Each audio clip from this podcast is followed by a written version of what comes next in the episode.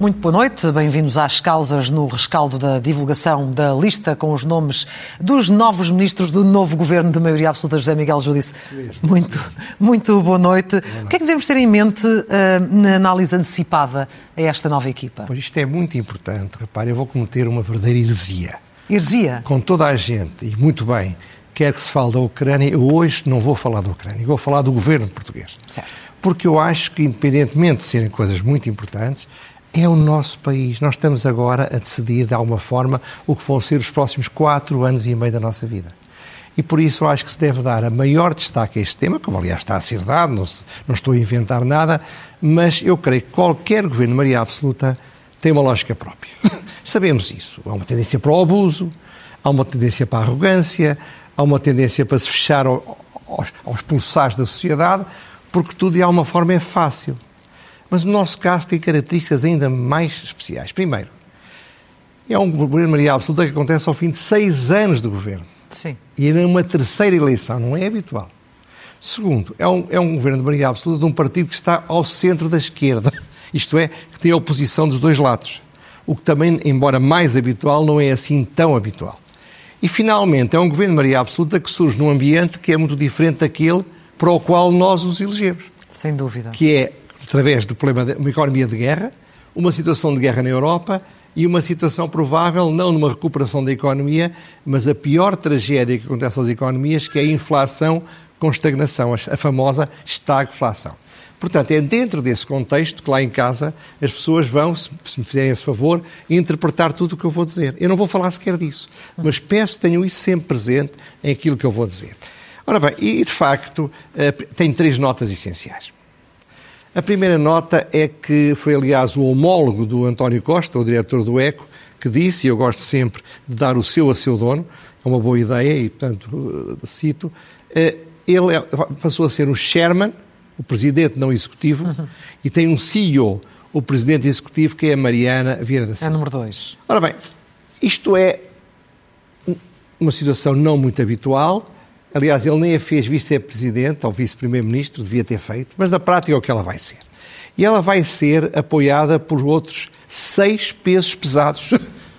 Tem-se falado em três ou quatro, mas não. Nos putativos seis. candidatos à sucessão? Porque, repare, além dos sempre falados, a Mariana Vieira da Silva, o Medina, o Nuno Santos e, o, e, o, e, o, e a Ana Catarina Mendes, eh, temos ainda, e há que não os esquecer, o Duarte Cordeiro, certo. que se transformou numa espécie de chuchu do António Costa, e com muito mérito, é o mais novo de todos. A Marta Pentemido, que uma vez confrontada com a pergunta, respondeu dizendo que não rejeitaria essa hipótese, portanto, quem não rejeita é porque quer. Sendo que depois se filiou também no, no PS, ela, ela é independente. Exatamente. E um quarto, que também não podemos esquecer, que é o Ministro da Administração Interna, o, o, o, o José Luís Carneiro, que é aquele que corresponde ao Batista Leite, é o, o genro que todos os pais querem para casar com a filha que é o mais velho de todos, tem 50 anos, é uma criança, diria o eu. Mais velho de todos, sim.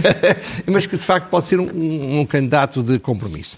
Ora bem, este, estas sete pessoas têm todos ambições e ou têm luz própria, portanto existem, apesar, nem todos, mas alguns existem, apesar de serem ministros, correm todos em pistas diferentes, estão em competição.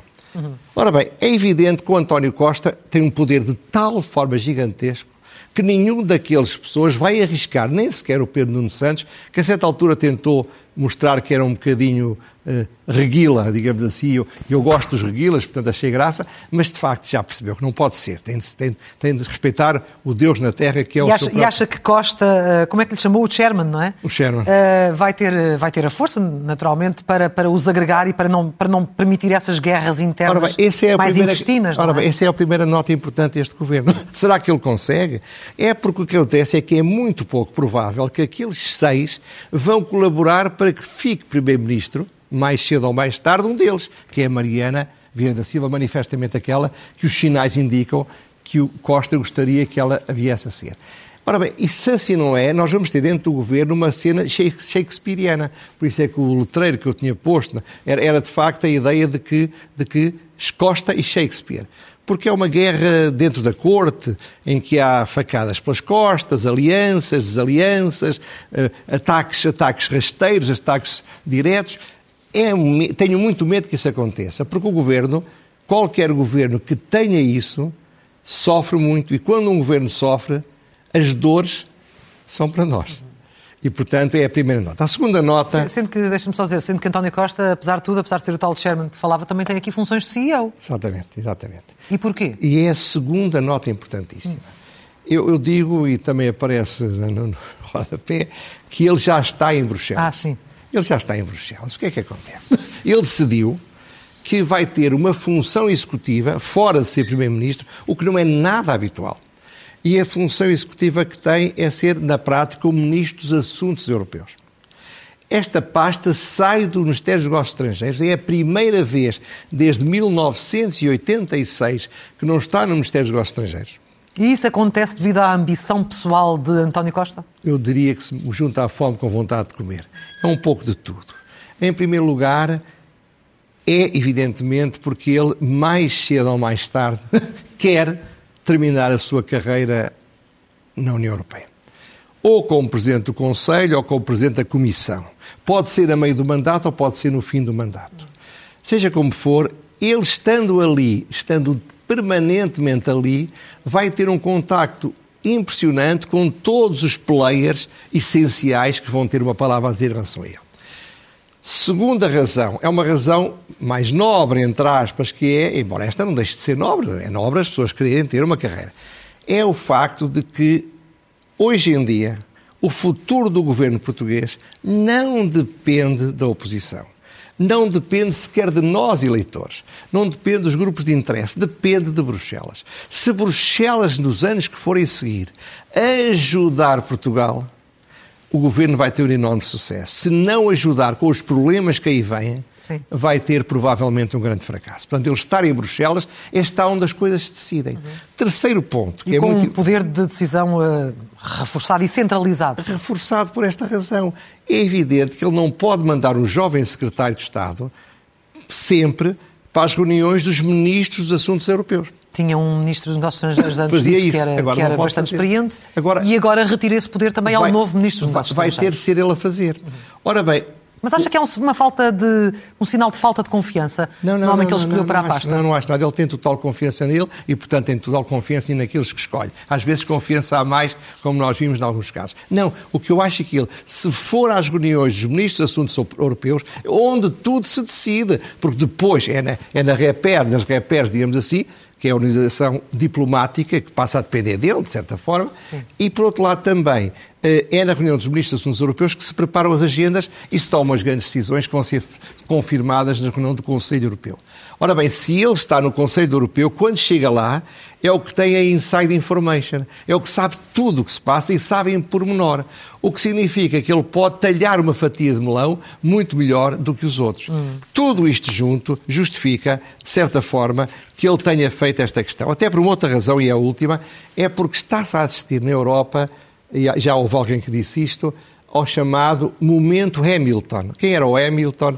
Era um, dos, um dos pais fundadores da, da, dos Estados Unidos, foi o primeiro secretário de Estado do Tesouro, era, um, era, era o braço direito do Washington, era um homem, enfim, não vou contar a história dele, há até uma, uma, uma, uma, uma ópera, uma ópera, eh, digamos, da Broadway sobre ele, e ele, eh, a certa altura, fez os Estados Unidos contra os que, como Jefferson, queriam que fosse uma confederação de Estados.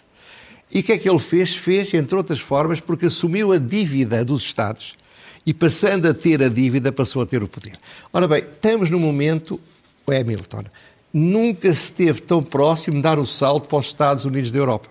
Até uh, pressionado pelo atual momento que a Europa claro, está a viver. Começou, oh, claro, veja que começou com, com, o apoio, com os fundos por causa da pandemia os fundos para a transição digital, a gestão, a gestão os fundos assim. para, a, para, a, ecologia, agora os fundos para a compra de armamento, os fundos para, para, para, para comprar energia. A Europa vai passar a ser cada vez mais poderoso. E António Costa, que é um homem inteligente, percebe que anda a perder o seu tempo como Primeiro-Ministro a, a, falar connosco, deve ir falar com quem manda e estar, portanto, na União Europeia. Portanto, é um ato muito inteligente. Só que tem um problema é que vai deixar muito sozinha uma mulher que vai ter muito mais funções executivas, até pela ausência dele, e que não tem carisma, não tem exército, dizem que não tem sequer muita vontade e, portanto, e será, obviamente, o inimigo a abater pelos seis amigos que lá estão a lutar pelo lugar que é para ser para ela. Portanto, isto é o segundo problema. E uma segunda, uma na segunda... sucessão há uma coisa essencial, que é ter o partido, não é? Claro, claro. O partido. Não, mas, mas, mas o Costa, como todos os homens poderosos, gosta de ser ele a definir. Ele definiu quem era o seu sucessor na Câmara de Lisboa. Ele, qualquer pessoa, qualquer pai, e às vezes comete erros sobre isso, quer que o filho lhe suceda e escolhe um filho para isso, não é? E nem sempre faz as melhores, nem toma as melhores decisões. Escolha, não sei se é o caso. Em relação, em relação agora a, esta, a estes tempos que temos pela frente cá, a nível de política interna, receia que com um governo de maioria absoluta e com, e com estes perfis que, que conhecemos, tenhamos uma política e protagonistas com, com, uma visão muito mais estatizante do papel, papel eu, do governo? Eu não sei, tenho a certeza. Isto é. Tenho a certeza? A certeza. A terceira característica é que este governo, que não tem nada a ver com a esquerda, curiosamente, com o Bloco de Esquerda e com o PCP, não tem de negociar com eles, é um governo muito mais estatizante. Eu não estou a dizer um governo mais de esquerda, atenção. São coisas diferentes. Poderíamos falar disso a outra altura, porque hoje não dá muito tempo. Mas é um governo muito mais estatizante. Eu posso dar alguns exemplos. Marta Temido foi renovada, e quando alguém é renovada é com mais poder. Ela quer, não, não faz segredo, tem todo o direito, é uma questão ideológica, no fundo, que o Serviço Nacional de Saúde seja o prestador de serviços de saúde a todos nós. Certo. Portanto, eu temo, porque acho um erro, que se comecem a criar algumas dificuldades para os seguros de saúde privados. Porque há 4 milhões de pessoas que têm seguros de saúde e é evidente que ela só nos pode obrigar a ir ao Serviço Nacional de Saúde se esses 4 milhões deixarem de ter seguros. Portanto, é uma tendência que ela. É a ideia dela, pode não conseguir, mas é o que ela quer. Se o Costa não quisesse que isso pudesse acontecer, tinha a substituir. Ou seja, ir além daquilo que está na Lei de Base da Saúde, das PPPs eh, dos hospitais, não, ir, além disso. Não, portanto, na Lei de Base da Saúde, dos... numa interpretação está assim. É, o João sei, Costa. Mais, o sim. João Costa é o que eu chamo o açoito dos infiéis, que era uma expressão eh, medieval muito engraçada. Foi o homem que montou toda a estratégia para destruir, eu digo o que estou a dizer, o ensino privado em Portugal que não seja um ensino pago pelas élites, entre os quais os ministros, como é óbvio, os filhos dos ministros.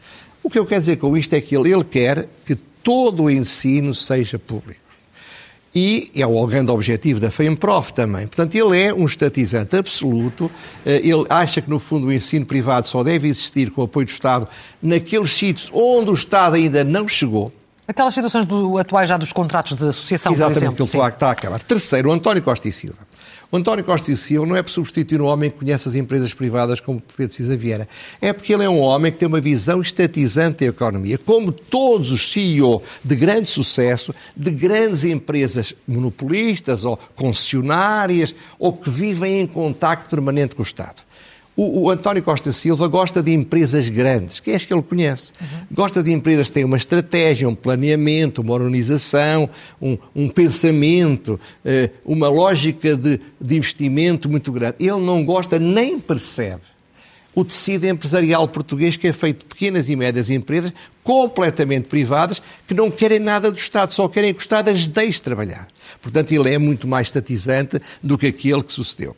Depois, o simbolismo muito importante, a política também feita de símbolos, de ter acabado uma Secretaria de Estado autónoma para o turismo, para o comércio e para os serviços. O que significa é que a maior parte do emprego privado está num setor que se juntaram todos numa única Secretaria de Estado, ainda para cima do Ministério, a que ele não dá nenhum relevo. Não se esqueça, isto é histórico, ele não previa nenhum papel para o turismo no PRR. Sim, sim, sim. Foi um bocadinho a pressão da sociedade civil. Porque ele acha, no fundo, que o turismo não é aquilo que ele gosta, não é aquilo que vai fazer a modernidade do país, como acha que o comércio não é, como acha que o pequeno comércio e a pequena indústria também não é.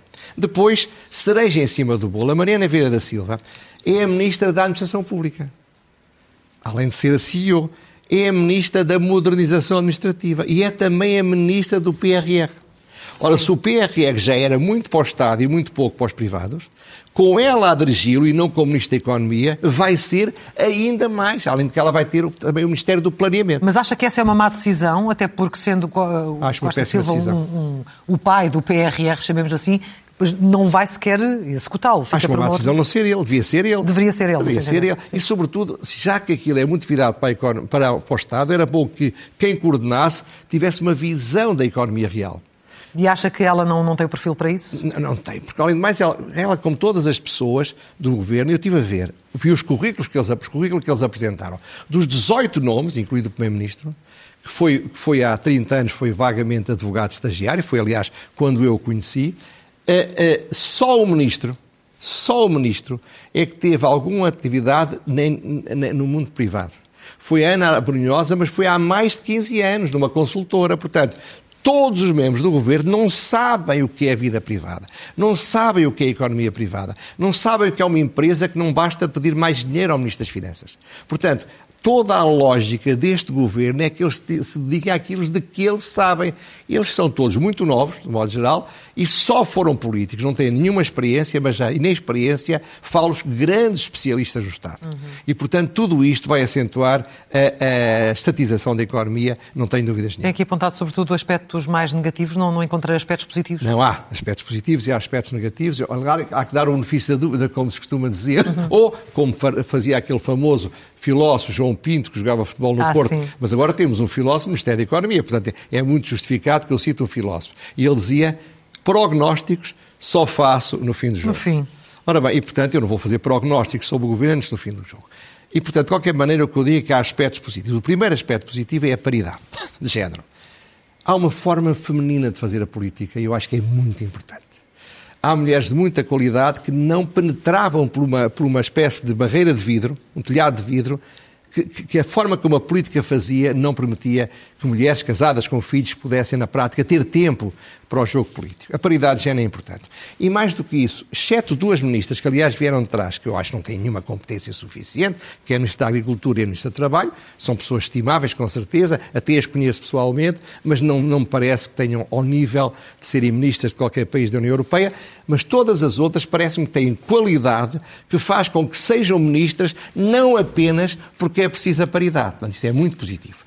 Também é positivo Elvira Fortunato. Eu diria que é a vedeta do circo. É uma grande figura internacional. É uma mulher com uma capacidade de inovação que só tem de ser qualquer cientista e, e avançar na melhoria da investigação científica, deixar ser tão burocratizada como é. Fazer eh, o ensino superior fazer uma grande reforma, uma grande mudança para se adaptar ao século XXI e ao que está a acontecer em todo o mundo, eu diria que ela é a pessoa talvez que o possa fazer. O meu medo destas pessoas é que ao fim de uns meses se fartem e se vão embora porque não estão, não estão dispostas a lutar contra que elas percebem rapidamente. Contra não, todos os sacos não, de, não, de areia. Fazer nada. Contra os sacos de areia. Finalmente, finalmente na defesa Carreiras. já ultrapassou aquelas questões que tinha em relação eventualmente a uma mulher. Acha que o setor é, também vai ultrapassar isso? É um equívoco, a primeira mulher isso é um na defesa. De redes sociais. Não. O que eu dizia era que meter lá na Catarina Mendes era só porque ela era mulher. E, e, porque ela não tem nenhuma competência para aquilo, tem Neste imensas caso. competências. E eu fui ver outras ministras da Defesa e todas as ministras de Defesa que estavam eram mulheres sem nenhuma competência para a defesa. Esta, Helena Esta Carreira, vai ser a primeira mulher. Parece-me parece que tem, pelo currículo, tem, um, tem competências que poucas pessoas têm em Portugal tem uma preparação, porque não vai aprender em tempos de guerra a ser Ministra da Defesa. Portanto, eu tenho muita esperança nesta senhora, que não conheço, aliás, mas que penso que foi uma excelente escolha. É Helena Carreiras. São os lados positivos. Certo. Agora, há alguns lados negativos. Surpreendem, podia haver menos, com a experiência que tem o António Costa. Com o tempo que ele teve para formar o governo, devido àquela atrapalhada das eleições na Europa, eu acho que ela ela real, há realmente aqui algumas coisas que falharam, então falharam. Primeiro, a energia não está no Ministério da Economia, apesar de ter o homem maior especialista em energia que ele tem no governo. É um disparate, sem nome. Segundo, a manutenção da Ministra da Agricultura. Foi um, uma ministra falhada, e agora ainda mais quando a agricultura passa a ser um ministério muitíssimo importante devido aos problemas de carestia e aos problemas de, de déficit alimentar, que vai ser um problema grave que pode atingir Portugal. A entrega do ambiente da ação climática, um jovem ministro, brilhante, com certeza, mas sabe tanto de ambiente e da ação climática como a de física quântica. Isto é, num ministério crucial, em quatro anos cruciais, ele vai aprender a ser ministro durante o tempo em que lá está. Acho um erro. Também acho um erro a falta de aposta em personalidades verdadeiramente independentes. Quando alguém tem um governo de maioria absoluta, pode-se dar ao luxo de tudo. Ele tem lá uns independentes, mas com exceção do Costa e Silva, que já tem 70 anos, da, da Elvira Fortunato, que vai a caminho dos 60 e tal, até mais, e talvez desta, desta Ministra da Defesa, todos os outros não são independentes, são pessoas que querem fazer uma carreira política. Ele devia ter neste governo pessoas que fossem capazes de lhe dizer que não e que, sobretudo, fossem para o governo com esta ideia: eu vou dedicar quatro anos da minha vida a mudar as coisas, vou dar quatro anos ao meu país para fazer reformas e não para fazer carreira. Infelizmente, não tem nada disso. Não falou de Fernando Medina, porquê? Não falei de nenhuma das vedetas. Não, não é uma questão de vedetas, é que é um, é uma, é um ministério estratégico e há também, estava há pouco a falar de dizer sim, mas há ministérios em que às vezes é preciso dizer não. E outros no passado disseram não e não se deram muito bem com isso. Sabe, eu, eu, eu, eu conheço o Fernando Dina. Mas acha que ele fará um bom cargo, ele que não é propriamente das finanças, é, é um economista? Claro que eu não disse que nenhum dos sete pesos pesados vai fazer um mau cargo. Salvo Eduardo Carneiro, que acho que é Cordeiro, porque iam do pôr em qualquer lado. Eu acho que é um homem brilhante, não tenho dúvidas sobre isso. Eu acho que eles são capazes de ser bons governantes, sobretudo se esquecerem da luta pelo poder. Porquê? Porque tem experiência política e a política é muito importante nestas coisas. Agora, é evidente que ele, alguém dizia, é verdade, ele deve ter os Estados Estados com grande capacidade técnica, porque ele, evidentemente, não é um macroeconomista. Mas, sabe, os macroeconomistas que estiveram no governo nem sempre foram bons. O melhor ministro das Finanças, para mim, da, da, da democracia foi o Eduardo Catroga. Sim. E era, era, um homem das empresas, era um homem da gestão. Falamos Bom, agora das reformas necessárias. Será que é agora que elas vão acontecer? Não. Com a maioria absoluta? Esse é que é o problema. Eu acho que António Costa não quer este governo exprimir. Ele não quer reformas nenhumas. Mas não quer porquê? Não quer fala porque disso? ele sabe, e tem razão, que fazer uma reforma é aborrecer muita gente para vantagens que os portugueses só vão sentir passado alguns anos. Ele não vai querer mexer. Ele quer deixar isto para que o PS continue a ser o partido natural de governo. Como ele é muito otimista, acha que não é preciso fazermos nada de especial porque a própria dinâmica da Europa se vai encarregar de nos ajudar a sair da cauda da Europa ou não ir para lá. Portanto, ele não escolheu um único ministro, um único, que tenha um programa de reformas na sua, na, no seu mindset. Nenhum destes sete vedetas quer fazer reformas. Eles querem é tomar o poder. Eles querem é ser primeiro-ministro. Ora, a forma de chegar a primeiro-ministro é não arranjar inimigos.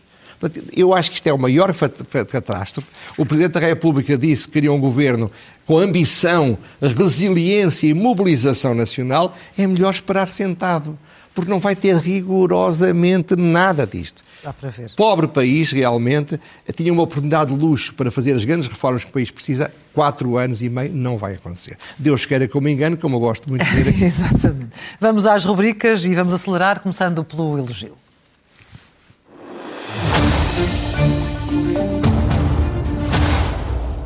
Elogio é a Daniel Pensa de Carvalho, não apenas por causa do seu livro de memórias que publicou agora chamado Justiça, Política e Comunicação Social, mas por ser o homem que tem apoio e tem adversários. Eu sou muito amigo dele, admiro muito há, há 40 anos e, e, é uma grande figura da democracia portuguesa, um homem que tem nele a história deste, deste país. O livro deve ser lido, ainda não li, porque recebi-o ontem, Sim. mas seja como for, o que eu quero dizer é que é, merece elogio por uma vida dedicada à justiça, à política e à comunicação social. E é de Bertrand. A seguir, ler é o melhor remédio.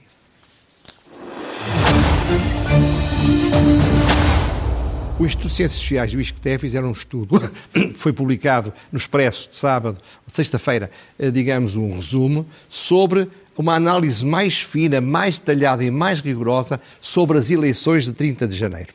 É muito importante que isso seja lido, é muito importante que seja lido e peço que seja divulgado o estudo completo, porque para se perceber os próximos anos é, perceber, é preciso perceber o momento genético em que eles começaram. Sim. É uma leitura que eu acho que é obrigatória.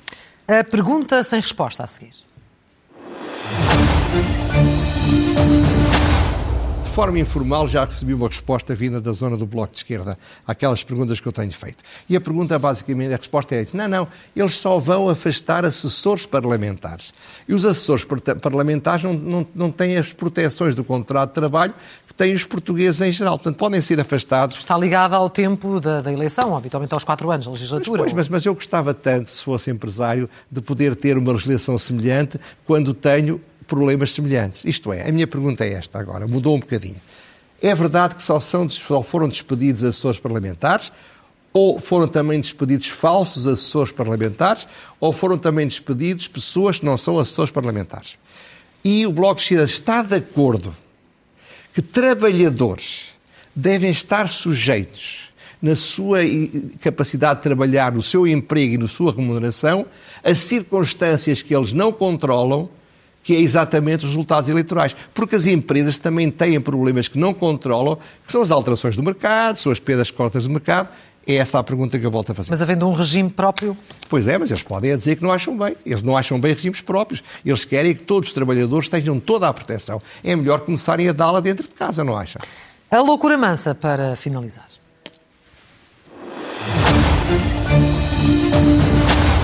A loucura mansa é uma dúvida. A história é conhecida, a lista dos nomes foi, foi divulgada, dos ministros foi divulgada uma hora antes do, de ser apresentado ao Presidente da República. Portanto, a loucura é: será que eh, o, o Primeiro-Ministro não é capaz de controlar uma hora a sua gente para que a notícia não seja dada aos jornais? E será que o Presidente da República vai fazer uma birra e dizê-lo aos meios de comunicação social sempre que tiver um, um desaforo como foi este? É que, são, é que não pode, nem o Presidente da República nem o Primeiro-Ministro podem cometer erros destes. Foi ultrapassado. Mas isto faz mal a eles e faz mal a nós. Porque nós precisamos, essencialmente, de que aqueles dois homens, que são o melhor que temos na sociedade portuguesa, sejam capazes de se entender e não andem a passar-se rasteiras uns aos outros. Bem, chegamos ao fim por hoje. José Miguel Júdice, desejo-lhe uma muito boa noite e até muito à próxima Obrigado. Para a semana cá estaremos outra vez. Muito obrigado. Muito obrigada. Muito boa noite.